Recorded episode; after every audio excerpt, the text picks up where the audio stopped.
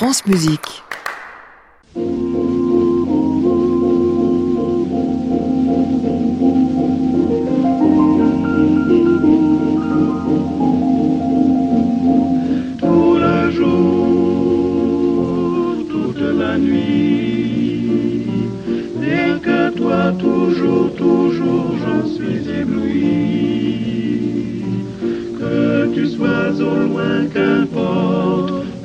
Moi tendrement je t'emporte, oh mon amour, Bonsoir à tous et bienvenue dans le Classic Club, l'émission que vous suivez depuis chez vous tous les soirs de la semaine, depuis l'hôtel Bedford à Paris, 22h, et puis euh, sur votre ordinateur, votre tablette, votre smartphone, en réécoute et en podcast, en passant par francemusique.fr. Trois invités m'ont rejoint ce soir, dans l'ordre de passage, François Boulanger qui nous racontera tout des arcanes musicales de la guerre de républicaine, c'est donc un peu des secrets de la République musicale qu'il nous parlera. Adrien Mabir qui lui nous jouera du cornet muet et à bouquin, oui, nous en jouera même. Et puis Julien Dieudegarde qui en fin de programme nous causera du dernier disque magnifique du Quatuor Bella. Nous sommes ensemble jusqu'à 23h. Bienvenue à tous dans le Classic Club.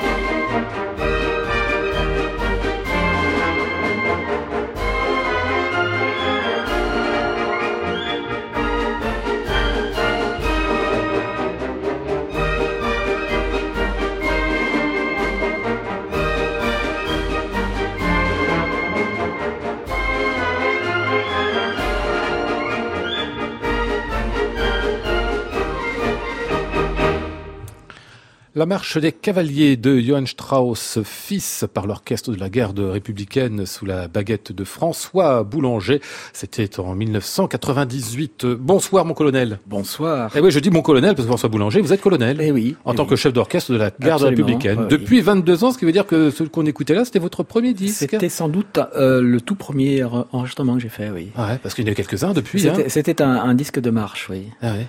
Bah, c'est bien parce que là, elle en fait beaucoup des marches, la garde républicaine. Pas tant que ça. Enfin, l'orchestre, euh, euh, en fait, c'est un, un orchestre de, de répertoire, Ouais. de musique classique. Alors, de temps en temps, oui, des marches, mais heureusement qu'on ne fait pas que de la marche. Des marches. Pour ça, on se lasserait un petit peu. Euh, L'histoire de la garde républicaine, mais ça remonte, dites-moi, 1802 en fait, pour les premiers. Enfin, les trompettes de la gare de Paris, j'ai lu ça, 1802. Oui, de- du temps de Napoléon, évidemment. Ouais. C'était des, des sonneries. euh, c'était vraiment un instrument militaire. Là. Est-ce qu'on appelle vraiment la, la garde elle-même, enfin la musique, c'est ça qu'on dit de la garde républicaine, ça date de quand ça? C'est euh, milieu du 19e siècle où la, la, la, première euh, formation, la musique de la garde, s'est constituée et était déjà un orchestre ultra performant à l'époque. Sous Napoléon III Absolument. Très important parce qu'il s'agissait déjà de représenter musicalement la République. Hein. Oui, oui, oui. Euh, on, on, avait euh, l'honneur et, et, la charge d'être euh, les musiciens de la République. Ouais. Quand est-ce que sont arrivées les cordes? Parce qu'il n'y a pas seulement une fanfare. Alors effectivement, euh, un, une deuxième formation est, est venue s'ajouter en 1945, juste ah oui, tardivement. La, la, deuxième et pour quelle raison? Et c'était une décision de René Coty euh, qui a voulu euh, faire venir, avoir dans l'espace Élysée un ensemble qui cadrait euh, avec euh, avec cette euh, ce, ce, beau beau lieu. Difficile d'y mettre des instruments avant qui avaient une, une grosse comment dire personnalité. Ouais. Donc là, ah, parce que c'est petit la cour de l'Élysée, c'est vrai. L'intérieur de, de l'Élysée. Hein, L'intérieur, c'est ça. Oui. oui. Ah oui. Et, et, on y joue toujours actuellement à chaque réception d'État avec un ensemble accordé. Ah ouais. Alors il faut rappeler ce que la garde républicaine, c'est avant tout un ensemble protocolaire. C'est-à-dire vous êtes là pour les proto les grands protocoles, les grandes cérémonies, c'est ça? euh, Oui. Euh, alors la, la, cérémonie, il y a bien sûr des cérémonies militaires, ouais. mais euh, bien sûr par euh, nous ne faisons pas pas que ça, heureusement. Euh, L'orchestre est vraiment là pour le protocole musical, pour représenter en fait la, la, la, la notion artistique euh, de, de la musique. Ah ouais, de toute la musique, donc, ce qui suppose un répertoire très très très élargi.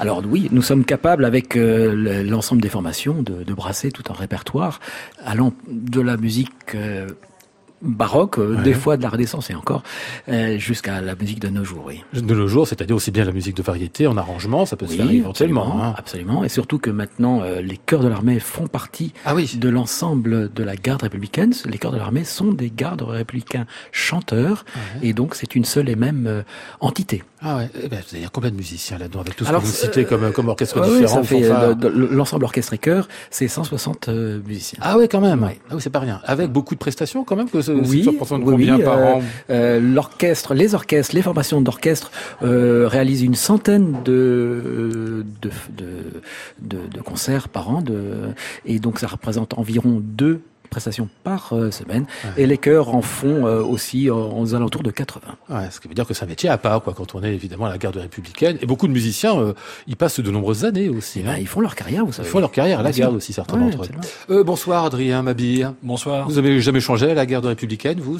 Euh, Peut-être pas sur vos instruments, remarquez. Alors, pas hein. sur mes instruments, mais par Ouais. contre, euh, l'histoire est étonnante parce que j'ai eu une carrière de trompettiste, euh, mais pour l'orchestre de la police, qui est un, Ah oui. un orchestre cousin euh, de la garde républicaine. Ah, vous avez commencé en étant trompettiste chez les policiers. Exactement. Ah oui, d'accord. Et, mais, mais puis hasard en plus qui était pas mal, c'est que vous connaissiez François Boulanger du temps où il était Oui, lui-même. parce que vous ne savez pas que avant la garde, j'étais chef de la musique de la police.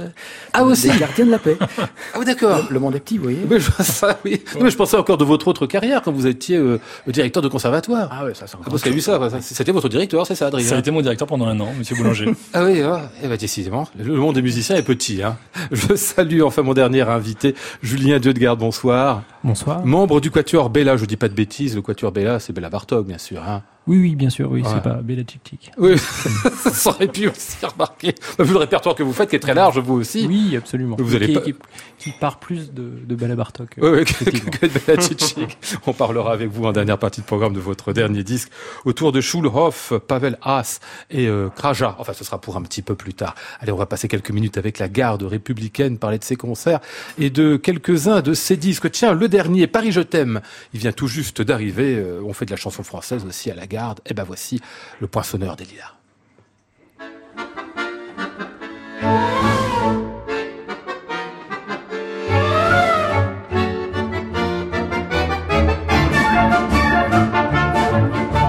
Je suis le poissonneur des lilas, le gars qu'on croise et qu'on ne regarde pas. Y a pas de soleil sous la terre, drôle de croisière. Pour tuer l'ennui, j'ai dans ma veste les extraits du leader digeste. Coule tous à Miami. Pendant ce temps que je fais le soir, au fond de la cave, paraît qu'il n'y a pas de son métier, moi je fais des trous dans des billets. Je fais des trous, des petits trous, encore des petits trous,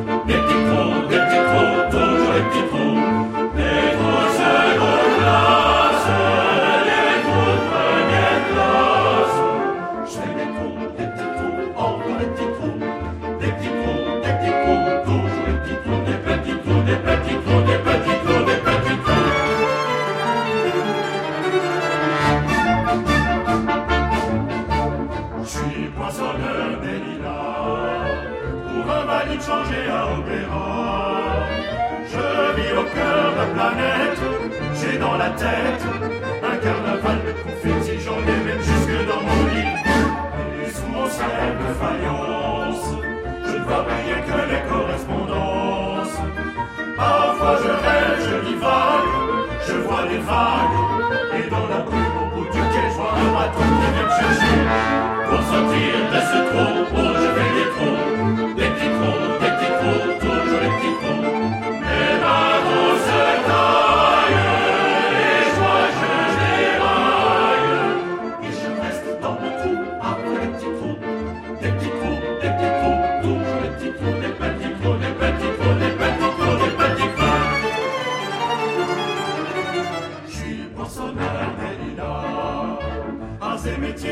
par le Valois.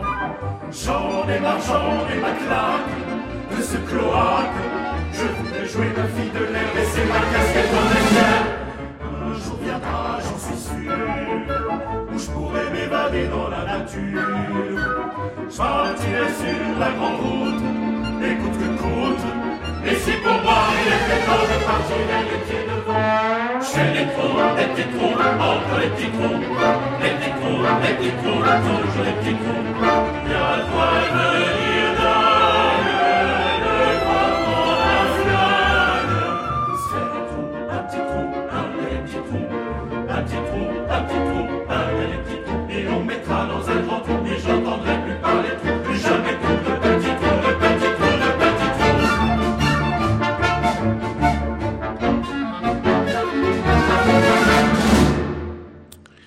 Le poinçonneur de lilas de Serge Gainsbourg, chanté par le chœur de l'armée française, avec côté orchestre celui de la garde républicaine. Alors c'est pas vous sur ce coup-là, mais c'est Aurore Tillac qui dirigeait, qui est la chef de, du chœur, chef, c'est ça hein la chef de chœur, oui. Et le disque donc vient juste d'arriver, il est tout frais. Paris, je t'aime, le cœur de l'armée française, c'est chez Warner avec donc l'orchestre de la garde qui est normalement dirigé par euh, François Boulanger. Alors on a compris que vous aviez beaucoup de choses à évidemment à faire dans les événements euh, officiels, événements officiels parfois tragiques. Hein, en 2015 par exemple après les attentats, la grande cérémonie qu'il y a eu, euh, c'était vous bien évidemment. Oui, hein. oui, oui, on a, on a fait cet hommage assez incroyable dans la cour des Invalides, euh, avec un- une ambiance très particulière, un programme lourd.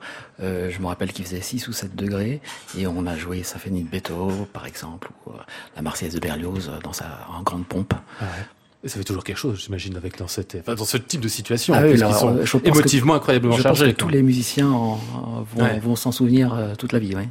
Euh, quel usage les présidents de la République font de la guerre? Parce que c'est variable, en fait, il n'y a rien qui leur est imposé. Ceux qui choisissent un peu ce qu'ils ont Quelque faire part, avec oui, euh, il, on est plus ou moins sollicité en fonction des époques. Ouais. On parlait de René Coty tout à l'heure, ben, c'est lui qui a institué ce- cet orchestre à cordes, donc forcément il devait avoir une bonne de, une bonne écoute musicale. Alors euh, effectivement, en fonction des, pr- des présidents, euh, on a eu euh, plus ou moins de, de, de bonheur euh, au niveau de notre existence au niveau à l'Élysée.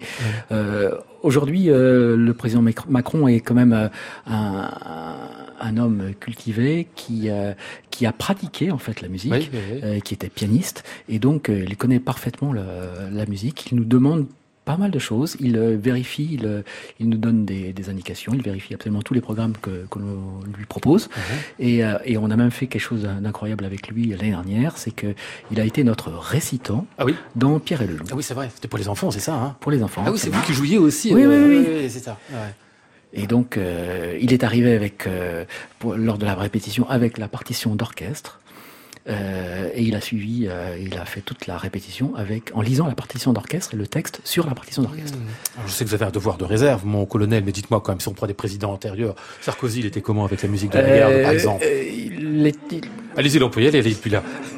C'était pas le moins intéressé, euh, mais lui, il aimait euh, en fait la musique française euh, de variété. Ah, c'est ça. Donc, oui. voilà, c'est ce qu'on ce qu'on a proposé. C'est ce que vous avez demandé des- à chaque fois. Des, des dîners d'État, oui. Ah ouais. Et j'ai cru comprendre que François Hollande, lui, par exemple, a peu utilisé la garde au début, n'en faisait à peu près rien. Non, pas du tout. Pas du tout. Euh, c'était pas, c'était pas son, c'était pas son, son truc. Et Ouais. puis, et puis après, il a compris que on pouvait apporter une touche un petit peu euh, conciliant dans ces euh, dîners d'État euh, qui sont assez roboratifs Ouais. parfois. Et donc, quand on écoute un petit peu de musique, bah, ça, ça change un peu les esprits et, et l'ambiance. Et donc, petit à petit, là, il nous a quand même euh, sollicité, oui. Hmm, Vous êtes quand même un des outils de la représentation de la République. C'est quand même quelque chose, ça, de ce point de vue-là. Mhm, Oui. absolument, oui. Oh, bah, il dit ça d'un comme si c'était rien. Enfin, enfin, la République, c'est vous, j'ai envie de vous dire.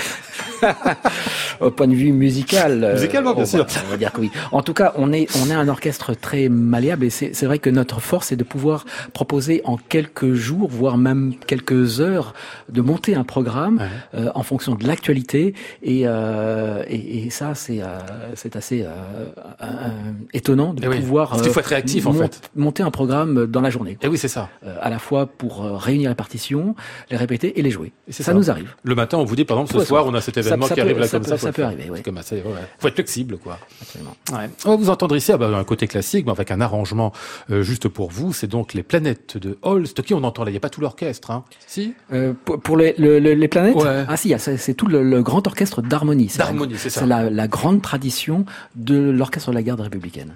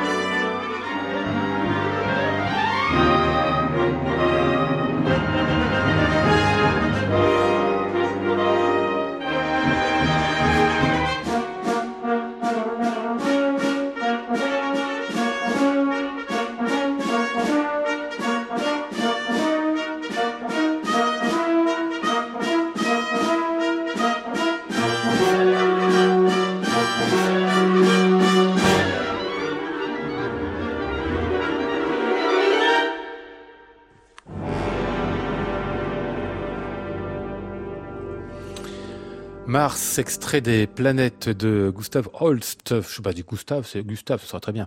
Euh, C'était l'orchestre de la garde républicaine que l'on entendait ici, euh, dirigé par François euh, Boulanger. Vous étiez à combien ici euh, 60, Là, 70 euh, oui, 65. Ah, il faut du monde quand Oui, même. il faut pour ça, hein. Oui, c'est l'orchestre d'harmonie donc. Ah, qui faisait tout ça. Donc c'est la base de la garde républicaine, bien évidemment. Alors je signale quand même euh, qu'il y a un livre, alors j'ai regardé ça cet après-midi, euh, très intéressant, sur la garde républicaine, sorti il y a euh, quelques temps déjà, c'était en 2017, fin 2017 aux éditions Robert Martin, on apprend plein de trucs dessus sur euh, votre histoire, le mode de fonctionnement et tout ça. Les recrutements, ah bah oui c'est intéressant le recrutement, vous recrutez chez qui? Chez des, pas, pas chez des militaires hein, Non, non, pas- non. Alors, euh, bien sûr, on a la chance de pouvoir recruter à très haut niveau les, les meilleurs jeunes musiciens euh, du moment.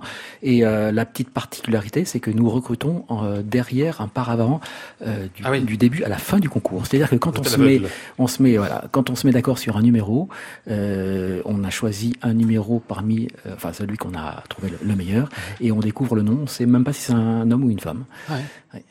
Et, alors, ils sont pas militaires au départ, mais ils le deviennent Ils le automatiquement deviennent, en rentrant dans la garde. en hein. à la garde. oui. Ils n'ont pas de formation après pour aller. euh, Euh, Il n'y a pas de la- formation militaire. Militaire, c'est ça. Non. Mais il y a quand même une tenue militaire à respecter. Ah oui, dont celle avec le pompon là, comment on appelle ça Le chaco, oui. Le chaco, voilà, c'est ça. Vous le portez tout le temps, ça ou juste Alors c'est la, la musique de la garde le, le- le porte en représentation euh, extérieure. Euh, nous, nous sommes tenus en concert quand même. Ah oui. Ah juste à certaines occasions aussi. Non, mais t- tout ça, ça vous est naturel pour vous, mais pour nous, c'est Oui, c'est absolument incroyable. Quoi. Quand on parle des En- ordres de la République, ça en, fait partie aussi. en tout cas, notre tenue euh, est une tenue euh, très Napoléon III. Je crois qu'elle n'a quasiment pas évolué depuis 150 ans. Oui. Ah ouais, comme quoi la France, il y a des choses qui durent parfois. hein. Bon, euh, prochain concert, enfin il y en a tout plein des concerts de la garde républicaine, vous l'aurez compris, mais enfin un en particulier qu'on va mettre en exergue, jeudi 23 mai, ce sera aux Invalides dans le cadre d'une série intitulée L'heure espagnole autour de la musique espagnole, mais pas seulement d'ailleurs. Vous serez l'orchestre symphonique de la garde républicaine et vous, François Boulanger, avec le violoncelliste Louis Claret euh, pour euh, un hommage à Louis Claret d'une part, un concerto d'un certain Enrique Casals, qui était qui par rapport à, à Eh bien, c'était vraiment son frère. son frère Absolument. Ah, Il oui. était compositeur. Absolument. oui. Il a écrit un concerto pour violoncelle, donc. Euh, Louis Claret jouera une suite euh, de Jean-Sébastien Bach pour violoncelle seul, et puis vous ferez aussi L'Oiseau de Feu d'Igor Stravinsky qu'on entendait tout à l'heure, juste avant l'émission. Euh, voilà, ce sera l'une des actualités de la guerre. Encore un autre concert, peut-être, dont vous vous soucieriez de mots tout à l'heure à propos d'un autre. Oui, c'est vrai. euh, mardi prochain, on est à Saint-Eustache euh, autour du euh, compositeur Thierry Esquèche qui jouera deux concertos, celui de Poulenc et le sien, euh, entre l'orchestre et, et l'orgue de Saint-Eustache. À Saint-Eustache, ce sera donc pour la gare de Républicaine. Jeudi prochain. Classic Club, Lionel Esparza, France Musique. Alors je me tourne vers euh, Adrien Mabir. Alors avant qu'on écoute vos disques, Adrien, euh, vous avez sorti vos cornets. Moi, je suis pressé de savoir quelles sont les différences entre les différents cornets que vous jouez, parce que là, vous en avez deux. que Vous avez euh, l'un dans une main, l'autre dans l'autre, qui, bah, qui sont qui sont très simples, en fait, de, de bout de bois, on va dire, euh, un peu améliorés quand même. Hein Exactement. Alors, euh, on appelle le cornet à bouquin. En Ouais. fait, c'est une, c'est pour pas qu'on confonde avec le cornet à piston euh, que tout le monde connaît, et qui, est joué souvent dans les orchestres aussi euh, militaires. à la gare, entre autres. À la garde, entre autres. Et en fait, on l'appelle le, le cornet à bouquin parce qu'il a une bouche, euh, appelle la boca. Donc, Ah, c'est- une embouchure, c'est une ça. embouchure, exactement. Ah oui. Et donc, on rajoute une petite, euh, une petite embouchure par-dessus, euh, un instrument qui est en bois, euh, donc avec Un des trous comme, des Ouais. trous comme la flûte à bec, mais une embouchure de trompette. euh, finalement, c'est un peu l'ornithorynque de l'histoire de la musique. et, et on a Et l'autre? Et l'autre, en fait, eh ben, Qui ressemble en fait, mais qui est droit. euh, qui est droit, alors qui, qui est un mix entre un didgeridoo et une batte de baseball. Et euh, en C'est fait, pas une espèce en on... voie de disparition, ça. Eh Ben, c'est- tel le phénix, il renaît.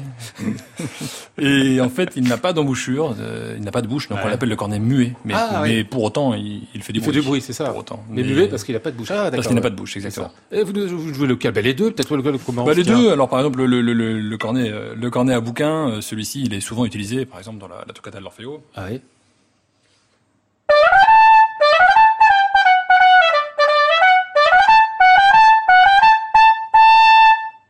Ah bah oui, ça, ça Voilà. on a bien connu en plus. Hein. Oui, oui. Voilà. Bon, c'est ça, ça, ça- cinq ça notes. donne, il y a du son, hein, c'est un petit instrument, mais, euh, Mais c'est un instrument sonore. hein. qui, porte plus loin que les, que les trompettes en fait. Alors Ouais. il, a, il a moins de volume à proximité, mais en distance, il porte plus loin. Il il est en quoi celui-là Celui que vous venez de jouer là, c'est du bois aussi C'est du bois aussi. Tout Ah est bon? en bois. Oui, oui. On le dirait en cuir presque. Parce qu'il est recouvert de parchemin, exactement. Ah. C'est pour ça. Et comme c'est en deux parties, euh, comme une courgette farcie en fait, euh, c'est en, deux- en deux parties et euh, qu'on colle l'une sur l'autre. Et euh, pour faire tenir le tout, on, on l'enroule d'un d'un parchemin Ah ouais. qui est teinté avec du thé. Du thé Exactement. Oui. Alors je ne sais pas quelle sorte de thé. Il faudra Ah ouais. demander au facteur. d'Argeli J'imagine. Mais c'est vrai que si ça fait ça euh, pour nous-mêmes, ça devient inquiétant parce qu'à la base c'est blanc. Ah oui. Et là il est tout noir. Ah donc Voilà. faut pas, faut pas boire de thé, ce que vous êtes en train de nous dire. Bon, l'autre, l'autre courgette là. Alors l'autre, courgette, donc la boîte de baseball qui me qui me fait toujours la joie de, d'ouvrir ma boîte quand je passe la sécurité à l'aéroport. Ah oui. Euh, celui-ci euh, est donc un petit peu plus doux, mais ça vient du fait que, un peu comme la trompette et le bugle, par exemple, qui sont deux instruments euh, voisins, mais euh, qui sont joués par la trompettiste, mais le bugle a un son un petit peu plus doux.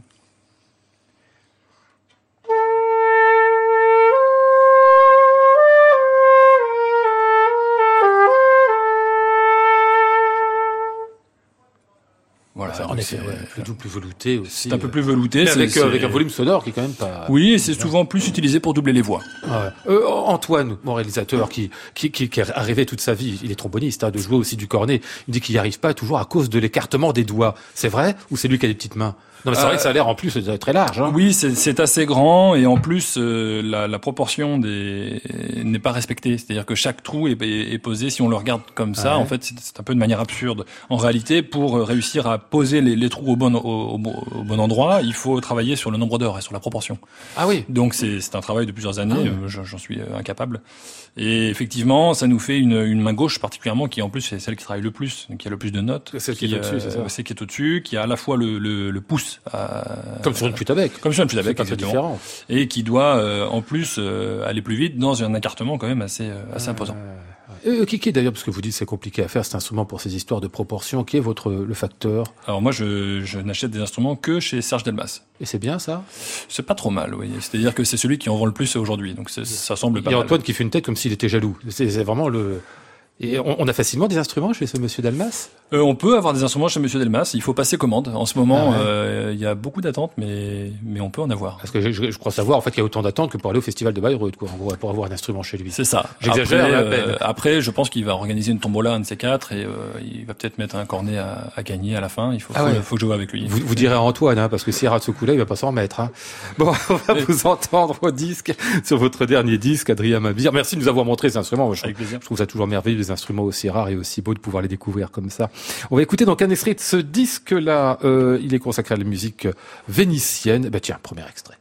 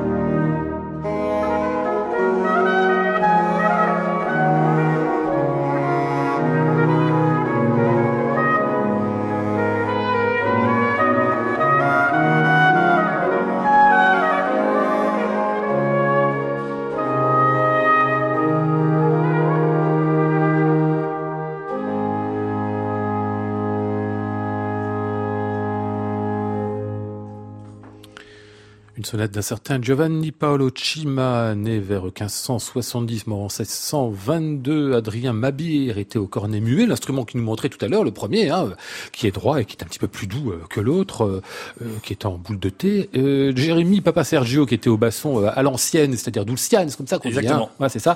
Et puis Jean-Luc O, alors, des très beaux musiciens que vous avez réunis avec vous pour ce disque euh, qui s'intitule donc Motetti e canzoni virtuose. Il est paru sous le titre de la Guilde des mercenaires, qui est votre ensemble, et sur le label Lancelade. Alors, euh, tout d'abord, il y a plein de choses à dire sur tout ça. La Guilde des mercenaires, déjà. Votre nom, votre titre, vous êtes allé chercher ça où? Alors, je voulais pas euh, qu'on s'appelle euh, l'ensemble quelque chose. Ouais. Euh, c'est ce qui est très générique et en général, euh, tous les copains euh, ont des ensembles qui s'appellent comme ça. Et donc, euh, je voulais faire le malin et trouver euh, trouver un, un titre qui soit un petit peu rigolo. Et je trouvais par exemple que le, le, le poème harmonique, il s'appelle pas l'ensemble poème harmonique, il s'appelle le poème harmonique, par exemple. Où vous jouez d'ailleurs assez où je régulièrement. joue, hein. voilà. Ouais, ouais. Par exemple, il y a le concert spirituel. Vous voyez, il y a des il y a des titres comme Ça, ça. ça marque euh, bien. voilà. Il y a euh, l'escadron volant de la reine. Ça, c'est des, plus jeunes, mais ils sont aussi là-dedans. Et je trouvais, je trouvais que c'était intéressant. Et, et dans la littérature de science-fiction, dans, dans Dune de Frank Herbert, en fait, il y a, Ah oui. euh, il y a la guilde, la guilde qui gère les, qui gère les, les voyages. Ah oui. Et, Et, donc puis les épices, donc la drogue de l'univers en question, c'est ça? Exactement, exactement. De toute façon, C'est un- un métier, stupéfiant. c'est un métier de, de drogué, de toute façon. Et De quoi la musique? L'intermittence, peut-être, je ne sais pas. Ah oui. Temps du spectacle. Et donc, euh, je me suis dit, bah, que- voilà, une guilde, c'est c'est quand même plus rigolo. Et puis, bah, qu'est-ce qu'on est dans la vie, nous, euh, justement, les intermittents comme ça, qui, qui allons de- d'ensemble en ensemble? On, on- ben, Nous sommes des mercenaires. Donc, Ah ouais. finalement, la guilde des mercenaires. Nous réunissons des mercenaires pour avoir des intérêts communs. C'est marrant, c'est joli en tout cas, c'est bien vu. Euh, le programme du disque, c'est de la musique vénitienne, je disais tout à l'heure, euh, 16e, 17e siècle surtout, c'est ça, hein? Exactement. Surtout 17e siècle. C'est- vraiment la période un petit peu reine pour le, pour le cornet en Italie Pour le cornet, c'est la, la période, euh, c'est l'âge d'or, euh, donc euh, sur la, toute la fin du XVIe siècle et, le, et le, la première moitié du XVIIe siècle. Ouais. Et en fait, après, euh, surtout au XVIIIe, euh, cet instrument qui est à la fois euh, hybride entre la voix, euh, la flûte, la trompette, le hautbois, ben finalement perd un peu de sa splendeur. Et par exemple, Bach, quand il écrit pour euh, pour euh, pour le chant, il va plutôt prendre le hautbois, et pour l'annonce, euh, il va plutôt prendre la trompette. Euh, Même si c'est pas aussi simple que ça, bien sûr, mais on est quand même dans ces dans ces directions-là. Et Cet, instrument qui est un peu entre les deux continue à être, à être euh, joué de manière on va dire amateur entre guillemets et pour renaître aujourd'hui effectivement de ses cendres on a même euh, des pièces contemporaines qui sont écrites pour le cornet à bouquin Ouais. Euh, Denis Rezardadre était euh, à ce micro il y a quelques jours à peine. Il parlait toujours, lui, des diminutions, c'est-à-dire des variations de cette époque-là, que les musiciens parfois improvisaient, parfois avaient écrites. Il en est de. euh, ça marche comment ici? C'est écrit tout ce que vous aviez là? Alors le- il y en a certaines qui sont écrites que Ouais. les compositeurs proposent Euh, en général ce ne sont pas ce qu'on va appeler des diminutions mais c'est des conduits des phrases entières et sur les cadences par contre effectivement quand on a des, des, des cadences euh, tout à fait euh, classiques là on a de la liberté c'est-à-dire qu'il faut euh, il faut s- s'approprier un petit peu l'ambiance du, du moment etc en respectant les traités on peut on peut faire beaucoup Ouais, de choses y a beaucoup de traités là-dessus. Il y a énormément de traités qui globalement euh, disent un peu tous la même chose, c'est euh, le- les instruments doivent imiter la voix. Hmm. Mais comme ils n'ont pas euh, le texte, ils doivent pallier à cette carence euh, avec euh, des ornements et des diminutions. Alors ce qu'on va appeler ornement, ça va plutôt être sur une seule note, et une diminution, c'est comment aller d'un point A à un point B, mais en faisant le plus de détours possible. Euh, ce disque-là, donc plein de compositeurs de cette période-là et des instruments aussi à, à entendre vraiment. Jean-Luc O en particulier joue un œuvre auquel vous tenez particulièrement, Adrien. Oui, en fait, le, le- le projet de ce disque, c'était d'enregistrer de la musique virtuose, Ouais. d'où le titre de- du disque, et d'enregistrer des, des motets, mais je voulais aller vraiment avec un bel orgue. C'était vraiment important pour moi, parce que depuis euh, plusieurs années, à chaque fois qu'on joue la musique euh, Renaissance, la musique ancienne en général, même jusqu'à ju- jusqu'au XVIIIe siècle, on, on la joue sur des orgues positifs, qui sont des, des instruments petits, euh, qui sont le, le, le fruit de ben, d'une solution de facilité, c'est-à-dire Mmh. qu'on a, on a, on a besoin d'instruments qui soient faciles à transporter, qui, qui puissent être accordables, etc., pour pouvoir jouer dans des lieux où il n'y a pas d'orgue aussi. Donc ça, c'est quand même important. Alors qu'il faut quand même concevoir cette musique-là, particulièrement le programme de ce disque, dans des grands édifices. Donc ils doivent sonner assez fort, assez large, même si on doit pouvoir faire des pianos. Et donc c'est quand même des choses qui doivent, euh, qui doivent être bien, bien affirmées. Et c'est voilà, je me suis dit autant aller sur un grand orgue. Alors après, on a réfléchi sur euh, sur quel endroit aller. Et finalement, euh, Jean-Luc m'avait parlé de, de cet orgue-là, euh, avec donc qui, qui est une commande de Et qui est où d'ailleurs, pardon Qui est à Saint-Amand-de-Boix. Ouais. Voilà, c'est un orgue de Quentin Blumenroder qui est une commande d'Aurélien Delage et Guillaume Robin Guessudre, qui, qui sont. euh, Ah, c'est un orgue des- contemporain. c'est un orgue récent, oui, c'est un orgue ouais. récent, mais qui est une copie d'un Ouais. orgue Renaissance. D'accord. Ah oui. Donc on entend vraiment, enfin comme c'était à l'époque, quoi. Euh, Biagio Marini, c'est le compositeur qu'on va entendre ici dans cette sonate. On vous retrouve vous, Adrien Mabir au cornet, c'est lequel que vous jouez ici? Là, c'est le courbe. Le courbe, dans celui Le cornet qu'on à avait bouquin. avant, le Ouais. cornet à bouquin, c'est ça, celui avec la, la mouchure. Et euh, à l'orgue Jean-Luc O.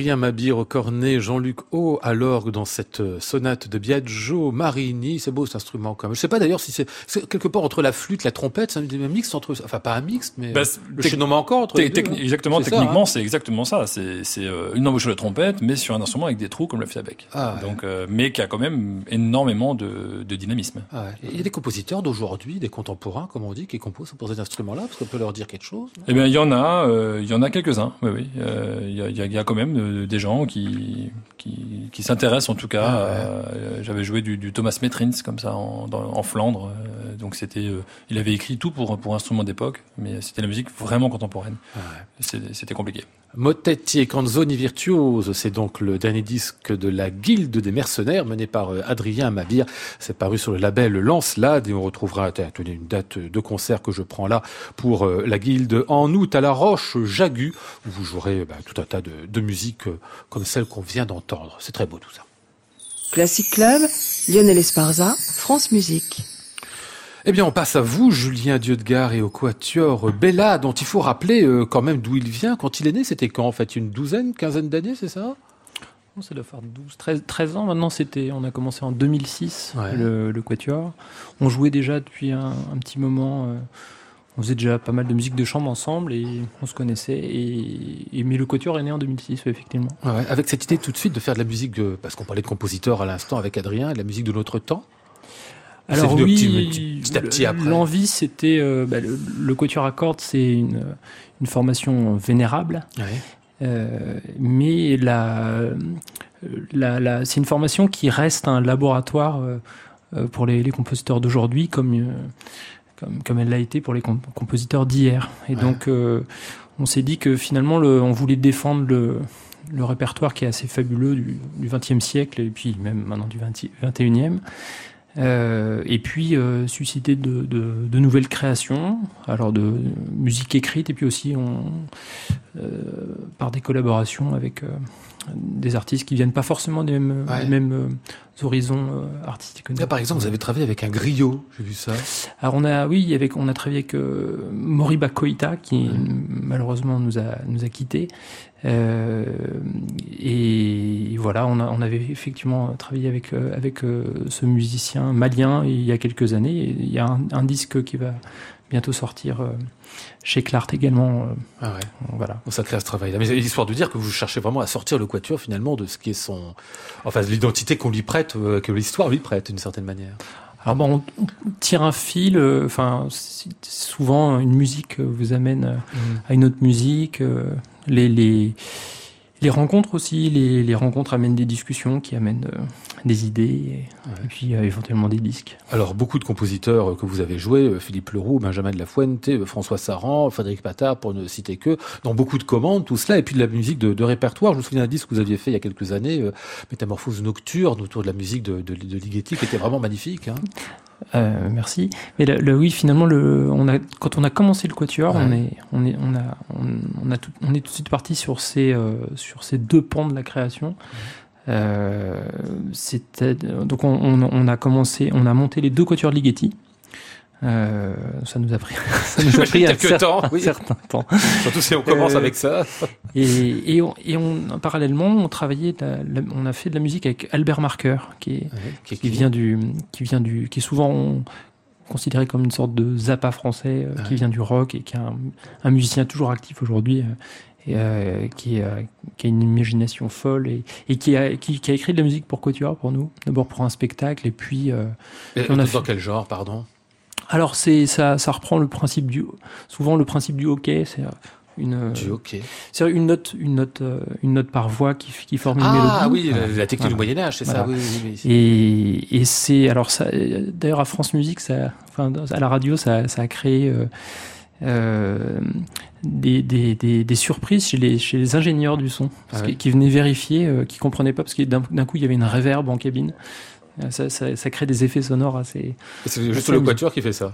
C'est la façon d'écrire, oui, qui crée Mhm. une, une sorte de résonance comme ça. Donc on est, on est tout de suite parti sur ces, euh, euh, sur ces différentes pistes de, de création. Et puis euh, bah, aujourd'hui, enfin, on défend également un répertoire plus ancien, évidemment, mais on est vraiment très attaché à, à, à créer de la nouvelle musique et surtout à la faire vivre. Ah ouais. Parce que le, drame de la musique euh, d'aujourd'hui, c'est qu'elle est, elle est parfois jouée une fois. Elle Eh est oui. souvent jouée une fois. Mhm. Alors c'est c'est lié à beaucoup de c'est lié à beaucoup de, de, de raisons, notamment le- les, les façons de financer la, mu- la musique. hein. Euh, mais nous, on essaye de, de créer un répertoire. voilà. Mhm. Autant de- Mhm. Finalement, est-ce que c'est l'histoire de, de la musique? Parce que même au XVIIe, c'est le cas. On a même des, des, musiques, des compositeurs qui, qui s'en plaignent, en fait, et qui disent euh, ce serait quand même bien pour cette musique-là qu'on va jouer qu'une fois, de la jouer au moins une fois avant. Ah oui, bien sûr. Mais- Alors, la, la- déjà le cas. Oui. la différence, peut-être, c'est que c'est que finalement aujourd'hui, il est moins naturel de jouer la musique de, de son temps. Et, euh, et nous, euh, enfin, moi, ce que je dis souvent aux gens qui ont, qui, qui ont une certaine appréhension avec la musique d'aujourd'hui, c'est que finalement, euh, le- il y a un tel panel de, de musique écrite aujourd'hui que finalement chacun a une, musique d'aujourd'hui qui lui, qui peut lui correspondre. Hmm. On va écouter un extrait du dernier disque du Quatuor euh, Bella, dont vous êtes l'un des violonistes, Julien Dieu-de-Garde, parce que vous inversez premier et deuxième violon sans que ce soit définitivement affecté. Quatuor démocratique. Voilà, le titre de ce disque, Trois frères de l'orage. Les trois frères, c'est trois compositeurs, Pavel Haas, Kraja et euh, Schulhoff. Ben, ce premier qu'on va découvrir dans ce Quatuor, son premier, il date de 1924. thank you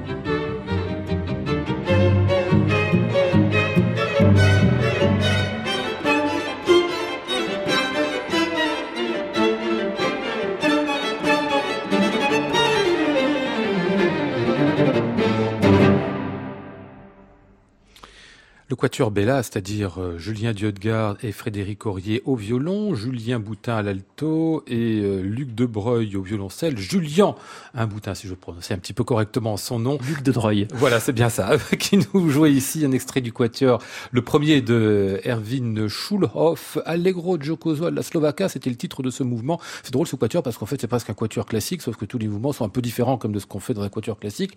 Entre autres, au lieu de faire un menuet, on fait euh, à la Slovakia. Alors il faut préciser que euh, ce quatuor-là vient d'un disque intitulé Trois frères de l'orage.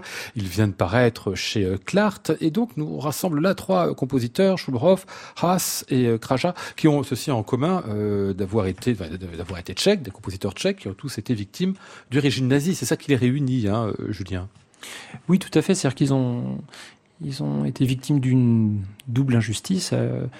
donc d'avoir évidemment d'avoir traversé ce drame euh, terrible de, de, la Shoah et, euh, donc d'avoir été privés euh, de leur vie et, accessoirement de leur maturité d'artiste. et, aujourd'hui, ils sont souvent joués toujours dans, dans dans, dans, un cadre de, de commémoration. Oui, c'est ça, oui. C'est très difficile, évidemment. L'histoire est tellement forte, le, le, le, c'est difficile de les sortir de ce ah, contexte-là. Mais c'était, euh, c'était vraiment des grands compositeurs. Ah bon, on s'en rend compte parce que les, surtout Shulov et c'est absolument incroyable. Ouais, hein. c'est, euh, celui qui a le la chance de, de pouvoir s'exprimer le plus longtemps et qui était déjà très très très repéré. Euh, Bartok l'estimait beaucoup. Euh, et alors, il a fait, d'ailleurs, il avait fait euh, des choses assez étonnantes. Il a fait une sorte de 4 minutes 33 euh, de Cage euh, un peu en avance. Il Ah oui. une partition euh, euh, totalement vierge euh, qui- qu'il avait édité euh, euh, dans, les, dans les années 20. Euh, voilà. Et, et donc, c'est des musiques que nous, on, on défendait depuis un petit moment. Et puis, on s'est dit que c'était vraiment, c'était vraiment important de les mettre au disque. Et pour montrer que c'est de la grande musique en plus, hein, ce quatuor de, de Schulhoff, celui qu'on va entendre dans un instant, le deuxième de Pavel Haas, sont vraiment des œuvres, enfin, qui, on se dit qu'on aimerait les entendre souvent, quoi. Oui, bien sûr. Bah, Pavalos, c'est donc été, il a été épaulé par. euh, euh, et alors là, j'ai un trou de mémoire. Ah bah c'est pas moi qui vais vous le dire. Je pas sa biographie sur le, sur le bout des doigts. Mais après avoir pas- été épaulé. pas- non, épaulé par Janacek. Oui. Euh, donc il a, il a, oui, il a repris quelque chose de ça. Enfin, il y a une- une- un souci de, de, de recherche sonore. Ouais. euh, euh, alors déjà, qui, qui nous demande parfois de trouver des, des, des solutions pratiques. Parce que les idées sont complètement folles dans, dans, dans le quatuor de Kraja.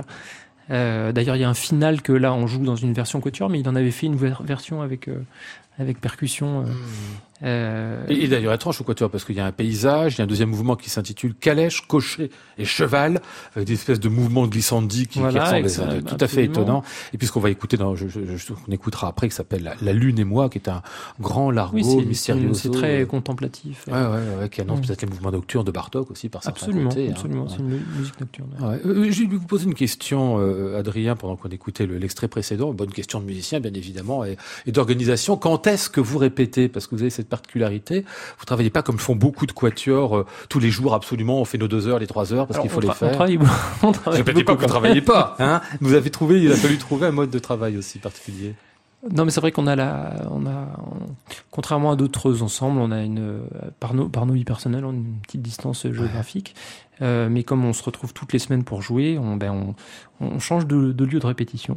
Mais c'est vrai qu'on se retrouve par, euh, par session et ça. ça. entretient, euh, euh, bah, ça entretient l'envie de se voir, l'envie de travailler. de- Oui, parce que c'est pas tous les jours, absolument. C'est ça. C'est Voilà, c'est ça. par, Ouais, par voilà. deux jours, par exemple, qu'on fait de manière très. euh, Ça dépend. Là, Travail concentré. euh, oui, oui, voilà. Ça, Ouais. ça, ça nous arrive. De, là, on va bientôt passer euh, 10 jours ensemble, donc parfois. Ah oui, quand même. Hum, Mais ça permet d'éviter cette travail en session, la, la névrose du quatuor, comme on dit. Exactement. Hein, on va de la contourner. Bah, pour l'instant, on reste dans les dans les mêmes trains et dans les mêmes hôtels.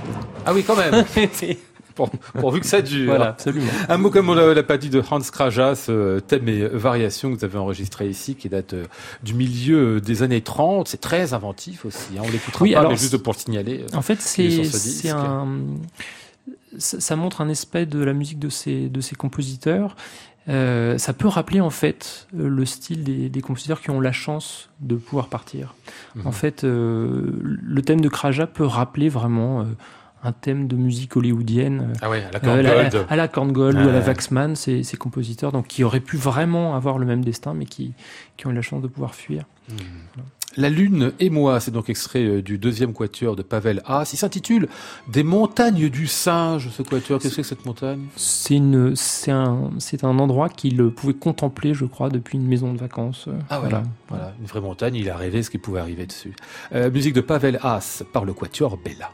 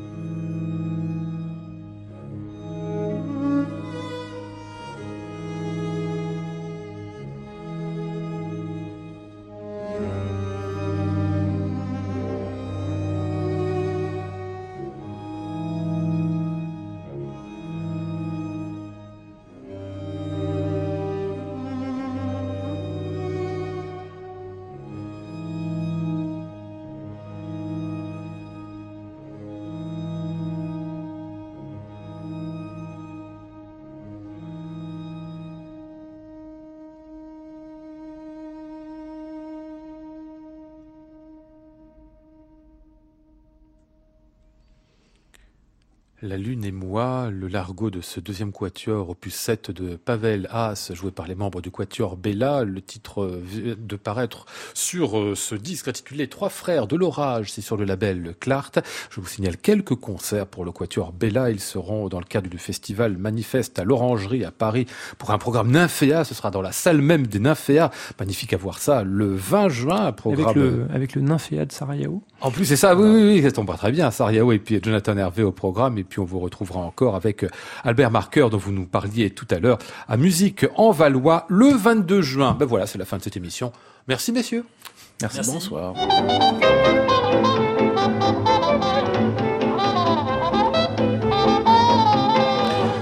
Nous étions aujourd'hui avec Maud Nourri, Flora Sternadel, Antoine Courtin, Benjamin Perru et Fabien Gosset. Voici le ciel peuplé de ces moutons blancs. Voici la mer troublée, spectacle troublant. Je vous retrouve demain vendredi bien sûr et puisque ce sera vendredi, Club des critiques avec euh, Richard Marté, Christian Merlin et Benoît Fauché. J'entends la ville qui me dit bonsoir et moi sur le quai de la gare, je dis de mon mieux des mots d'adieu.